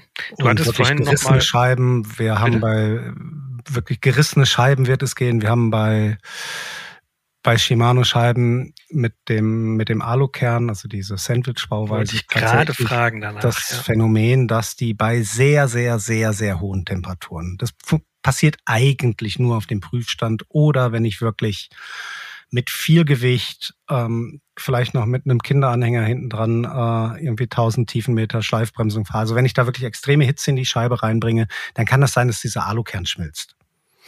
Das ist ähm, auf Prüfständen aufgetreten, bei uns wie bei, bei einem Konkurrenzmagazin. Ähm, es ist auch in der Praxis schon aufgetreten. Es ist absolut nicht die Regel, also da braucht man auch keine Angst haben. Wer da trotzdem Angst hat oder wer irgendwie sagt, okay, boah, ich bin dann doch nicht gerade mehr der, äh, der Asket gerade und habe ein paar Kilo mehr und ich habe auch einen schweren Rucksack und ich habe ein schweres Rad. Ich bin mir da nicht sicher oder ich fühle mich da nicht gut mit, mit, mit solchen Scheiben dann einfach bei Shimano eine, ähm, eine Vollstahl, Vollstahlbremse, äh, Bremsscheibe ordern. Die gibt es mhm. von Shimano genauso. Ähm, also man muss nicht auf diese Sandwich-Scheibe setzen bei Shimano. Jetzt hatten wir vorhin, hattest du schon mal das Thema Verschleiß so angerissen. Ähm, was kann denn alles verschleißen? Bremsbeläge ist klar. Wann muss ich die Bremsbeläge wegschmeißen äh, und neue kaufen? Belagstärke sollte wie dick noch sein? Ja, so, so bei vier Millimetern sollte man so langsam. Oder wenn es noch, wenn es da drunter ist, da sollte man so langsam dann an, an einen Tausch denken. Vier Millimeter Gesamtdicke aber. Mhm. Ähm, okay. Oft kommt es da gar nicht erst zu, weil Belege auch natürlich auf andere Art und Weise verschleißen können, also indem zum Beispiel wirklich Stücke rausreißen, ähm, indem sie verglasen. Das passiert vor allem bei, bei organischen Belegen. Ähm, das ist ein Effekt, der, der auftritt, wenn ich halt auch sehr viel Hitze da reinbringe. Dann treten diese, die Harze aus, quasi die Gase aus und dann bildet sich so eine, ja, eine eine Fläche auf dem Belag, die wirklich so ein bisschen wie so Glas aussieht. Dummerweise sieht die nicht so aus, nicht nur so aus, die bremst auch so. Also sie hat halt dann einen extrem schlechten Reibwert. Das kann bei der Scheibe ähnlich passieren, wenn die, ähm, wenn die so richtige Rauchspuren hat. Also wenn die auch wirklich einmal viel zu heiß geworden ist und so ein bisschen, ja, wenn man so die, ähm, den Bremsring, also der eigentliche Ring, auf dem gebremst wird, wenn der wirklich schon so Verfärbungen hat, also der Stahl wirklich verfärbt ist, dann spricht das auch dafür, dass die, die Scheibe wirklich abgeraucht ist und dass der, der Reibwert einfach zu gering ist. Bei den Belegen, ja, ich halte immer nicht so viel davon, von irgendwelchen Millimeterangaben. Einfach gucken, wenn, wenn sie wirklich schon so richtig dünn sind, ähm, wenn da wirklich nur noch so, so ein Millimeter drauf ist, dann müssen sie natürlich runter. Ähm, kommt ja auch mal so ein bisschen drauf an. Fahre ich jetzt, weiß ich noch, komm, ich habe noch eine Runde von 20 Kilometern, ich habe keine neuen Belege da, dann kann ich die sicherlich noch fahren. Wenn ich weiß, ähm, ich breche morgen zum Alpencross auf und der Belag ist quasi unten, dann macht das natürlich keinen Sinn. Dann brauche ich neue Belege und zwar so schnell wie möglich in der Hoffnung, dass es gerade verfügbar ist, weil das die Verfügbarkeitsthematik haben wir natürlich ähm, auch in dem Bereich gerade leider, ja, dass nicht ja. all das im Shop ist, was man gerade braucht. Sieht bei Bremsscheiben halbwegs okay aus. Shimano-Scheiben immer noch ein bisschen schwierig, Belege sehr ähnlich. Bei den meisten sieht es inzwischen wieder ganz gut aus. Bei Shimano immer noch ein bisschen schwierig. Ähm, deswegen kommt es natürlich immer ein bisschen drauf an, was habe ich mit dem Rad jetzt, jetzt gerade vor und wann habe ich vielleicht auch Zeit, mir in Ruhe mir das alles anzugucken und in Ruhe alles zu tauschen. Aber da auch der absolute Tipp, also ich bin nun wirklich mit dem Thema Bremsen habe ich jetzt wirklich nicht so viel am Hut, aber ich habe immer ein paar Bremsbeläge dabei. Die wiegen nix, die sind klein, ähm, und es ist mir tatsächlich schon mal in Italien im wunderschönen äh, Val di Fassa passiert, dass ich oben auf dem Berg aus meine Bremse auf einmal seltsame Geräusche von sich gegeben hat, äh, als ich gerade in die Abfahrt äh, rein wollte, mit wunderbarem Blick auf den Mont Blanc. Ähm, und äh, feststellen musste, ich muss die Bremsbeläge wechseln. Und ich hatte zum Glück welche dabei, äh, weil das ist nämlich so wie mit allem im Fahrradleben oder am Bike. Das ist immer dann irgendwie hinüber, wenn man es gerade nicht gebrauchen kann. Ähm, die kosten, äh, also die wiegen nichts, die sind klein, die kann man in seinen Notbehelfssäckchen äh, reinwerfen und gut ist. Und man hat äh, für den Notfall auf jeden Fall dann welche dabei. Ja, habe ich tatsächlich auch immer im Rucksack, also gehört für mich dazu wie, wie Ersatzschlauch, wie so Tubeless Plugs etc. Also was man so einfach als, als Notfallbesteck und das Minitool etc. pp. dabei hat. Ähm, Bremsbelege, ja, bisschen bitte aufpassen, die sollten nicht dann neben dem Kettenöl liegen und mhm. vielleicht auch nicht ähm, neben oder auf dem Wurstbrot, weil wenn Bremsbelege etwas gar nicht mögen, dann ist es Öl. Mhm die Öl oder Fett. Genau. Bremsbeläge mhm. saugen sich sofort voll. Das ist auch so auch wieder so ein Klassiker. Ich öl meine Bremsscheibe oder ich sprühe irgendwie WD-40 auf meine Gabelrohre, auch wenn ich es eh nicht machen sollte. Macht man der ein oder andere halt dann doch mal und äh, oder ich sprühe irgendwo anders irgendein Öl, irgendein Multiöl hin und dass dieses Öl auf der Brems, auf dem Bremsbelag landet, ist quasi äh, Murphy's Law, das ist Gottes Gesetz, das landet da immer drauf. also wirklich absolute Vorsicht dabei oder sogar die Belege zur Not rausnehmen oder ein Tuch drum wickeln. Auf die Belege darf kein Öl. Wenn ja. die einmal verölt sind, sind die hinüber. Es gibt da, ähm, ich weiß, wir haben das früher auch alles gemacht, die verrücktesten äh, Tricks, nämlich die Belege dann auf eine Herdplatte zu legen, irgendwie da 300 Grad drauf zu bringen und dann raucht das Öl raus. Stimmt, es raucht. Ähm, in der Regel geht der Rauchmelder in der Küche an. Man kriegt fürchterlich Ärger mit Familie, Ehefrau, wem auch immer. Und die Belege sind danach trotzdem hin. also und äh, was gab's noch? Alles Aufrauen am Beton und weiß der Geier was. Das macht's alles wirklich äh, nicht wirklich besser. Also mhm. wenn Öl auf den Belegen drauf ist, wenn die vollgesogen sind mit Öl, dann müssen sie leider runter. Bremsscheibe, solange man noch nicht gebremst hat, lässt sich natürlich retten. Am besten Isopropylalkohol nehmen, die wirklich wieder schön sauber machen. Ähm, in den Stahl dringt Öl natürlich nicht ein, aber eben in diese dann doch weichen, irgendwie saugfähigen Belege dringt Öl sofort ein. Hm. Was tue ich denn, wenn, ähm, also Kollege ähm, in der Redaktion, Moritz Schwertner, ist ja auch vom Motorradbereich zu uns gewechselt und hatte äh, von da noch im Kopf, dass man auch den Bremsschlauch, also die Bremsleitung von Zeit zu Zeit wechseln muss, weil das wohl im Motorradbereich so ist bei uns Radfahrern habe ich tatsächlich, außer man ist gestürzt, der ist irgendwie abgeknickt oder hat äh, einen Ratsch bekommen, habe ich das tatsächlich ähm, noch nie gehört, muss ich mal ganz doof sagen. Was ist deine Meinung dazu? Hast du schon mal gehört, dass Hersteller empfehlen, die Bremsleitung ähm, periodisch zu wechseln, ohne dass eine Beschädigung vorliegt? Nicht, dass ich wüsste. Also ich, nee. eine Bremsleitung habe ich jetzt aus äh, aus freiwilligen Stücken tatsächlich auch noch nie getauscht, zumal es jetzt bei bei Bikes mit innenverlegten Zügen ja auch ein Graus ist, um ja. das zu wechseln. Ähm, nein, braucht's mein, meines Wissens nach nicht. Also so hoch sind die Drücke nicht, dass sich wirklich die diese Leitungen, die ja auch verstärkt sind, die sind ja auch ähm, Metall verstärkt von ihnen, dass die sich wirklich so ausdehnen, dass sie wirklich ausleiern im Prinzip. Dennoch, auch da kann ich tunen. Also ich kann zum Beispiel Stahlflexleitungen nehmen gibt es hm. einige Hersteller, ähm, halt so die, der, die großen Bremsentüftler von, von Trickstuff, die liefern tatsächlich ihre, ihre Top-Modelle im Enduro-Downhill-Bereich auch mit Stahlflex, Stahlflex-Leitungen aus. Was bringt das? Da ist die Leitung natürlich nochmal einen Ticken weniger nachgiebig. Das heißt, die ist steifer. Das heißt, ich habe in der Theorie zumindest dann auch nochmal einen klaren Druckpunkt, noch weniger Kraftverlust, also noch weniger Verlust, wo irgendwo was sich durch minimales Ausdehnen halt hinbewegen könnte. Dein Beispiel natürlich, ich krieg's vermutlich mit einer Stahlflexleitung auch besser hin, Vorder- und Hinterradbremse identisch vom Druckpunkt her zu entlüften. Muss aber ja nun wirklich tatsächlich auch nicht sein. Also ist definitiv ein Tuning, was man machen kann.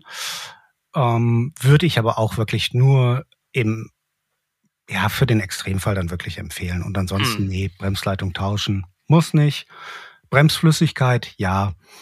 Ähm, auch wieder ein bisschen unterschiedlich. DOT hat ähm, die Eigenschaft, nicht nur Luft, ja, eigentlich nicht Luft zu ziehen, ist ein bisschen der falsche Ausdruck, aber ähm, dass nicht nur Luft in die Leitung geraten kann, genauso wie beim Mineralöl auch. Das liegt einfach an den Dichtungen und so weiter. Ähm, DOT hat noch die Eigenschaft, dass es Wasser zieht. Also da kann sich mit der Zeit, kann sich so ein bisschen Wasser drin bilden. Ähm, deswegen empfehlen die Hersteller von DOT-Bremsen, wobei es da gar nicht mehr so viele gibt. Im Prinzip ist es eigentlich nur noch SRAM. Ähm, die Bremsflüssigkeit, also das Bremsmedium, in dem Fall DOT, einmal im Jahr zu wechseln. Bei Mineralöl ist es nicht zwingend notwendig. Ich wechsle die komplette Flüssigkeit eigentlich auch fast nie. Ich gucke das ist immer wieder entlüfte. Damit wechselt man ja automatisch so ein bisschen, mhm. ähm, bisschen die Flüssigkeit. Wenn ich mal sehen würde, ähm, da kommt etwas in einer ganz seltsamen Farbe raus, dann würde ich wahrscheinlich auch tauschen, aber eigentlich kein großer, kein großer Wartungsaufwand, den man sich wirklich jetzt in den Kalender schreiben muss. So, oh Mist, schon wieder ein Jahr gefahren, ich muss die Bremsleitung wechseln und die Flüssigkeit ja. und das und das und das und das. Nee, und das Schöne grundsätzlich ansonsten an der Bremse ist ja auch, ähm, wenn man jetzt nicht vielleicht das Rad bei Streusalz und Matsch und Modder ähm, von morgens bis abends draußen bewegt und draußen stehen lässt, dann verschleißt, verschleißen Bremssattel und Bremshebel ja eigentlich nicht. Ja. Wir haben jetzt viel über Entlüften gesprochen. Wenn ihr eine Entlüftungsanleitung für eures, für euer System haben wollt, äh, guckt einfach mal bei uns auf www.mountainbike-magazin.de vorbei. Da haben wir höchstwahrscheinlich eine passende Entlüftungsanleitung für euer System. Ähm, ansonsten müsst ihr natürlich, wenn es jetzt dieses System nicht bei uns gibt als Anleitung, guckt auf der Herstellerseite, aber es ist auch so, dass viele Systeme, hm, auch wenn das Modell der Bremse vielleicht anders ist, also ein anderes Modell ist, dass das Entlüftungs, der Entlüftungsvorgang trotzdem sehr ähnlich oder fast identisch verläuft. Das, ähm, das Prinzip ist immer dasselbe, genau. genau. Ähm, jeder Hersteller hat da so seine, seine Eigenarten. Es fängt schon bei, ich sag mal ganz blöd, beim Besteck an, ähm, weil nicht, äh, weil quasi jeder Hersteller ein bisschen andere Adapter in diesen Bleed-Ports, in diesen äh, Entlüftungsports quasi äh, verbaut. Ähm, SRAM hat zum Beispiel hinten so eine Schnellschraube, für die man dann wieder einen speziellen Adapter für die Spritze braucht. Ähm, Shimano-Bremsen entlüftet man vorne quasi offen mit so einem mit so einer Art Trichter, geht auch mit einer, äh, mit einer Spritze. Aber das muss schon mal grundsätzlich passen. Also jetzt, wenn ich ein Shimano-Entlüftungsset habe und ich will damit meine SRAM-Bremse entlüften, dann werde ich ein Problem kriegen. Das wird nicht funktionieren. Es gibt Universal-Kits, zum Beispiel von, von Jackwire, die super sind. Sehr, sehr hochwertige Spritzen drin, tolle Adapter für alle möglichen Bremsen. Muss ich aber halt auch für relativ teures Geld kaufen und lohnt sich eigentlich dann auch nur, wenn ich wirklich verschiedene Bremsen und verschiedene Mountainbikes in meinem Keller stehen habe. Auch da bitte darauf achten, ähm, DOT, Mineralöl nicht wechseln. Noch niemals die Spritze. Das wollte ich gerade sagen, ja. Da hätte ich auch äh, meine Probleme mit so reingefühlt. Ich habe meine alle äh, alle beschriftet. Also auf meinen ah, ja. auf meinen Spritzen steht entweder DOT oder Öl drauf, damit ich weiß, okay, mit der ähm, nutze ich wirklich nur, die nutze ich nur für Mineralölbremsen, die nutze ich für für DOT-Bremsen, weil da sind immer Rückstände drin und man sofort hat man eine verunreinigte ähm, Bremsflüssigkeit in seinem System und das sollte einfach nicht sein. Das und, kann die Dichtung dann, glaube ich, angreifen. Genau. Und ja. wie gesagt, der, das Prinzip ist irgendwie immer dasselbe, aber die Eigenarten der eigenen, der einzelnen Bremsen sind doch sehr unterschiedlich. Von daher wirklich am besten entweder bei uns gucken oder direkt beim Hersteller gucken, wie ist die wie entlüfte ich das System am besten? Was brauche ich vor allem dafür? Ähm, und gerade bei dem Punkt auch wirklich darauf achten, bevor ich loslege, dass ich auch wirklich alles da habe. Also gerade Bremsen entlüften hassen viele. Ich. Es ist tatsächlich auch nicht so das Allerleichteste. Es ist immer so ein bisschen Sauerei, weil einem dann spritzt ja. es doch wieder irgendwie durch die Gegend. Ähm, deswegen da einfach der, der Tipp, Zeit nehmen, nicht mit Hektik entlüften. Mit Hektik entlüften artet immer in einer Sauerei aus. Es artet immer darin aus, dass irgendwo eine Spritze durch die Gegend fliegt und die Werkstatt mit DOT voll, ähm, voll saut. DOT ist übrigens auch kein angenehmes Zeugs. Das darf nicht auf die Haut. Bitte, bitte, bitte nicht trinken. Nee, Handschuhe weil, tragen. Genau, das ist hochgradig aggressiv, nicht in die Augen bekommen. Bei Mineralöl alles nicht ganz so wild. Mineralöl kann zur Not auch an den Salat. Ähm, da passiert nichts. Bei DOT. Ernsthaft? Das Mineralöl aus der Bremse? Ja, zur Not, ja. Ich glaube, die meisten Hersteller färben es ja wie Bagura zum Beispiel ein, in Blau oder in Rot, damit man es eben nicht macht, aber äh, es wäre nicht schädlich. Es ist auch biologisch abbaubar. Ach, ich hätte jetzt gedacht, weil es Mineral heißt, dass es tatsächlich irgendwas aus dem Zeug ist, was in den dicken Fässern über, äh, durch die Gegend. Aber das ist, naja. Wie gesagt, Okay, gehört, also man, man, muss es nicht machen. nein, nein, also es gehört in die Bremse und sonst natürlich nirgendwo hin. Ja. Ähm, es ist aber einfach nicht so schädlich wie, äh, wie DOT oder nicht so gesundheitsgefährdend wie DOT. Hm. Auch bei DOT, wenn man damit vernünftig umgeht, passiert nichts. Ähm, es gibt Millionen von Automechanikern auf der Welt, die täglich mit dem Zeugs arbeiten. Die sind auch alle noch am Leben. Also keine Panik, ähm, trotzdem ein bisschen vorsichtig sein und generell einfach vor dem Entlüften gucken, dass alles parat liegt, dass wirklich ein Lappen dabei ist. Ähm, gerne auch zwei Lappen, dass die Spritzen schon vielleicht von Anfang an ordentlich befüllt sind, dass ich eine saubere Arbeitsfläche habe, auf der ich die ganzen kleinen Schräubchen, also gerade von diesen, diese Bleedports sind ja oft mit so kleinen Madenschrauben gesichert. Die sind so klein, wenn die runterfallen irgendwo auf den Werkstattboden, die findet ihr nie mehr wieder. Und auch da wieder Murphy's Law, äh, sie fallen runter, wenn man sich nicht wirklich bemüht, sie an einen sauberen Ort richtig sauber, am besten vielleicht sogar in eine kleine Magnetschale, wo sie dann wirklich nicht raushüpfen kann ich habe die Dinger schon überall gesucht, weil sie mir irgendwie in der Hektik dann von der von dem kleinen Torx 10, den man dann nutzt, dann ist sie abgefallen und dann kullert die irgendwo über den Boden rum und das ist so ein kleines graues Mäuschen, das findet man einfach dann nicht mehr. Die Kinder, mhm. die eigenen Kinder finden es meistens irgendwie Jahre später dann wieder. Nein, deswegen wirklich Bremsen mhm. entlüften, haben viele Schiss vor und machen es nicht gerne ist es überhaupt kein Problem, wenn man sich Zeit nimmt und das Ganze gut vorbereitet und wirklich auch guckt, habe ich alles, was ich brauche. Ich habe noch einen Tipp. Ähm, also wie, dass man den Verschleiß, der verläuft übers Jahr nicht linear, habe ich festgestellt. Also im Sommer verschleißt meine Bremse gut, da, da fahre ich mehr, dementsprechend bremse ich auch ein bisschen mehr. Aber ich habe schon die Erfahrung gemacht, dass im Herbst, Schrägstrich Winter, wenn es matschig ist, Bremsbeläge auch schneller verschleißen, weil die Scheibe vielleicht mal einen Spritzer Schlamm abkriegt. Deshalb am, am besten einfach ähm, so alle zwei, drei Monate mal, je nachdem wie viel ihr fahrt natürlich, aber regelmäßig die Bremsbeläge mal kontrollieren, ob da noch genug Material drauf ist. Dann ist die Bremse eigentlich ein relativ wartungsarmes Teil, so grob über den Daumen gesagt zumindest. Wir haben unglaublich viel über Wartung gesprochen, aber eigentlich muss ich tagtäglich da nicht so viel dran machen. Also ich muss nicht wie die Kette irgendwie ständig ölen oder so. Ähm, mhm. Aber man muss einfach drauf achten. Und das, was du gerade gesagt hast, ja, es kommt unglaublich auf die, die Bedingungen an. Also absolutes Gift für Bremsbeläge und Bremsscheibe ist zum Beispiel Streusalz. Das ist so aggressiv, das ist wie Schmirgelpapier, das ist gräulich, wenn man da zu viel oder ständig irgendwie halt im Alltag irgendwie sein, sein Rad bewegt. Ähm, ein Beispiel mal, was ich tatsächlich erlebt habe, mit äh, bin ich mit meiner Frau zusammen ein legendäres Nachtrennen in der in der Pfalz gefahren, schlaflos in Sattel. Vielleicht kennt das der ein oder andere. Ähm, das war ein Jahr, also da ist der Start ist halt immer mit mit Sonnenuntergang ähm, im August. Denn das Ziel ist mit Sonnenaufgang, also kann man sich so in etwa ausrechnen, was, was wird das so sein im Sommer, so zehn Stunden oder ungefähr, die man die man da fährt. Wir sind, wie gesagt, zu zweit gefahren im Mixteam. Ähm, und da hat es geregnet in dem Jahr. Also mhm. wir sind ein paar Mal gefahren, aber in diesem einen Jahr hat es geregnet. Und wir sind die ganze Nacht durch, trotz Dauerregen. Wir waren natürlich selber fix und fertig. Ähm, unsere Bikes waren danach quasi zu nichts mehr zu gebrauchen. Warum?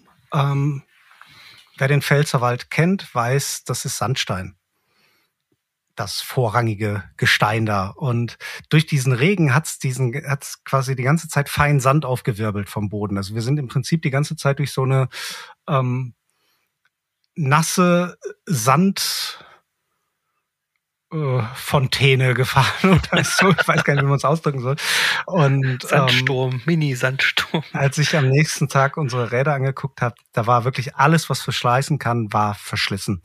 Okay. ähm, und am schlimmsten die Bremsbelege. Die Bremsbelege von meiner Frau waren nicht mehr vorhanden.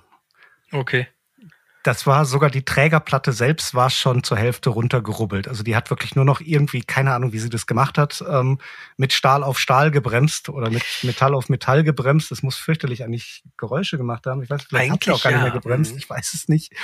Aber da sieht man einfach, das waren relativ frische Belege, die da drauf waren. Also es waren gut gewartete Bikes, so wie man halt in ein Rennen startet. Also das war jetzt nicht so, dass wir da gar nicht drauf geachtet hätten. Ähm,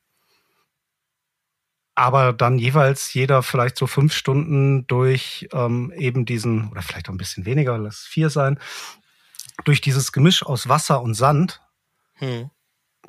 das schmirgelt wirklich buchstäblich alles vom Rad runter, was sich irgendwie dreht. Hm. Oder was sich irgendwie bewegt. Also in dem Fall halt die Belege drehen sich ja nicht, aber was halt irgendwie dem, dem ausgesetzt ist, ja. Wobei ich auch noch fünf Tage lang, äh, später hatte ich immer noch Sandkörner zwischen den Zähnen. Also es war einfach okay. viel Sand.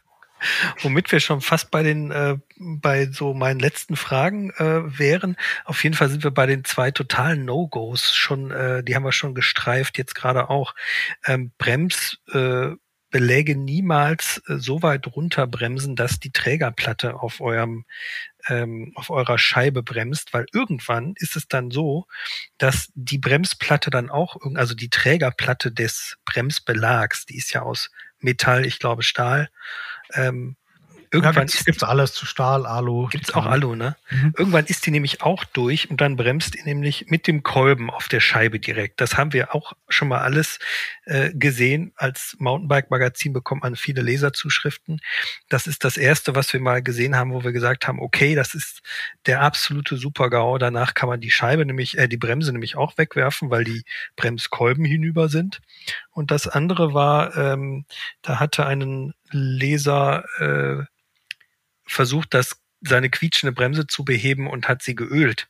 Weil was quietscht, wird durch Öl meist, sagen wir mal, leiser. Danach konnte er auf jeden Fall auch ähm, die Bremsbeläge entsorgen. Ich glaube, die Scheibe war dann so, wie er es geölt hat, auch komplett hinüber. Also äh, reibungsmindernde Medien haben auf Bremsen auch nichts zu suchen. Ähm, genau. Was ich mich noch gefragt hatte, war vor langer Zeit mal, da bin ich die MT7 von Magura gefahren und hatte einen Sturz.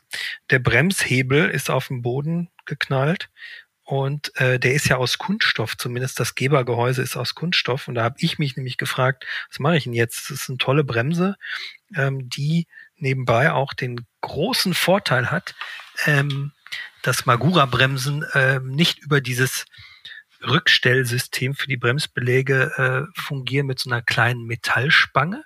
Viele Brems, äh, viele Bremsenhersteller, Shimano, ich glaube SRAM auch und sehr viele andere arbeiten ja mit so einer kleinen Metallspange, die mhm. zwischen außen genau. auf die äh, oder von innen die Bremsbeläge auseinanderdrückt.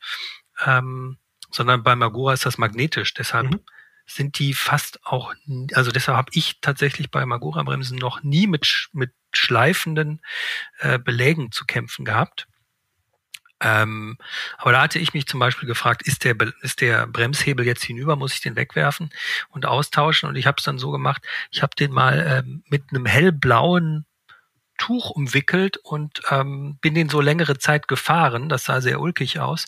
Aber so konnte ich feststellen, ob da irgendwo Öl rauskommt. Es kam nichts raus, deshalb fahre ich den heute noch. Es war nur ein kleiner Kratzer. Aber ähm, was würdest du sagen? Muss man generell das System aus? Meistens hat ja der Bremshebel irgendwie Kontakt. Muss man den sofort austauschen oder ähm, kann man da so eine Kontrolle durchführen, wie ich das gemacht habe? Ist natürlich ja. aufwendig und sieht ulkig aus. Ich denke schon Sichtkontrolle. Klar, wenn, äh, wenn der Hebel in, in zwei Stücke gebrochen ist, dann ist er aller Voraussicht nach hinüber. Ähm, Oder irgendwo was raustropft, sichtbar, ne? Wenn er vielleicht irgendwie auch verbogen ist, also wenn, wenn man merkt, der Kolben wird nicht mehr richtig gedrückt, dann natürlich tauschen und ganz klar, es ist ein sicherheitsrelevantes Bauteil, also lieber wahrscheinlich zumindest mal vielleicht den Job fahren, nochmal einen, äh, einen Zweiradmechaniker drauf gucken lassen. Vielleicht zur Not Bremse einschicken, nachgucken lassen.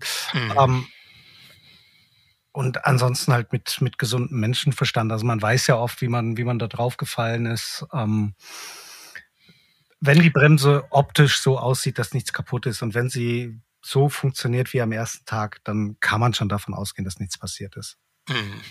Ja, hätte ich jetzt auch gesagt, wenn sichtbare, deutliche Beschädigung, also verbogener Hebel wäre jetzt auch schon eher ein Indiz dafür, dass da so viel Kraft draufgekommen ist, dass dann wahrscheinlich auch die Geberdichtung nicht mehr dicht ist. Und dann ist wahrscheinlich eher ein Indiz dazu, das äh, ganze System skeptisch zu betrachten und genauer im Auge zu behalten. Genau. Man kann so ein Teil dann ja auch immer noch äh, zusammenrollen, an die Seite legen und im Urlaub mal als Notbremse rausholen, falls die andere Bremse dann hinüber ist. Das ist ja immer so ein bisschen das Trostpflaster für Teile, die mal einen mitgekriegt haben. Ja, äh, Tipp bei quietschenden Bremsen wäre Scheibe aus oder schleifende Bremsen, kann man die Scheibe meist ausrichten. Ne? Genau, es gibt, ähm, es gibt dafür spezielles Werkzeug, kostet gar nicht so viel. Damit kann man eine eine leicht verbogene Bremsscheibe, die hat dann quasi wie, wie so ein Laufrad, äh, so eine Art 8. Ähm, die kann man damit relativ einfach zurechtbiegen. Da am besten so mit dem Edding ein bisschen, ähm, bisschen mal markieren, so in welchem Bereich schleift die, in welche Richtung schleift die da auch, nicht, dass ich sie noch mehr äh, verbieg. Und dann kann man das ähm, damit ziemlich gut beheben, solange nicht wirklich ein richtig kapitaler ähm, Schlag da drin ist. Wenn das irgendwie der Fall ist, dann ist wahrscheinlich die Scheibe durch. Ansonsten Bremssattel richtig ausrichten, also wirklich gucken, ähm, läuft die Bremse auch wirklich mit Tick da durch oder schleift die fast immer auf der einen Seite oder hat die auf der einen Seite mehr Abstand als auf der anderen. Ähm, Bremsbelege kontrollieren.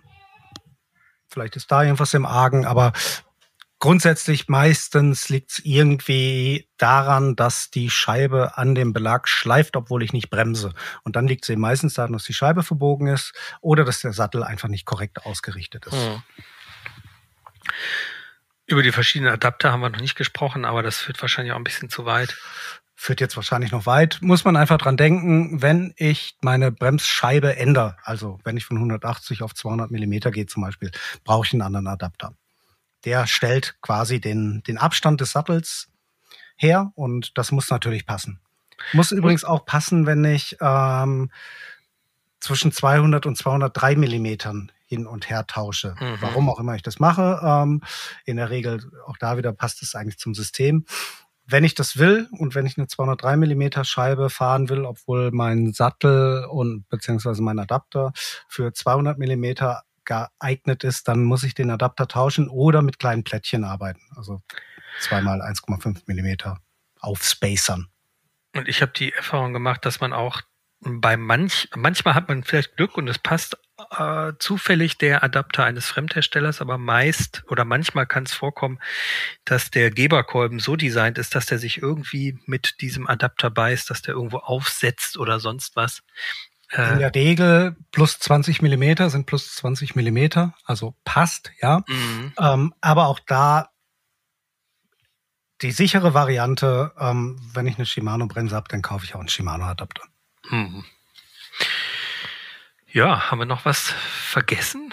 Wir haben jetzt schon fast anderthalb Stunden gesprochen über Bremsen. Ich glaube, das reicht fürs Bremsen heute. Ich glaube auch. Okay, alles klar. Äh, André, vielen Dank für deine ähm, ja. Bremsen-Insider-Tipps ähm, und das gesamte Wissen, was wir hier abgefeuert haben. Wenn euch der Podcast gefallen hat, dann abonniert ihn direkt hier auf der Podcast-Seite oder unter www.mountainbike-magazin.de. Ähm, folgt uns auf Instagram, Facebook und Co. Nicht zu vergessen, kauft natürlich unser Heft. Wir sind das Heft mit dem orangen Schriftzug Mountainbike Magazin beziehungsweise Mountainbike. Ähm, ihr kriegt es am Kiosk oder als Abonnement. Dann kommt es zu euch nach Hause und ihr müsst nicht zum Heft gehen. Ähm, wenn euch der Podcast gefallen hat oder ihr Kritik habt, schreibt uns auf podcast.mountainbike-magazin.de eine Mail. Äh, bleibt gesund und nicht vergessen, alles ist fahrbar. Am besten mit einer gut entlüfteten Bremse. Auf Wiederhören und bis Ciao. zum nächsten Mal. Tschüss. Alles ist fahrbar. Der Mountainbike Podcast.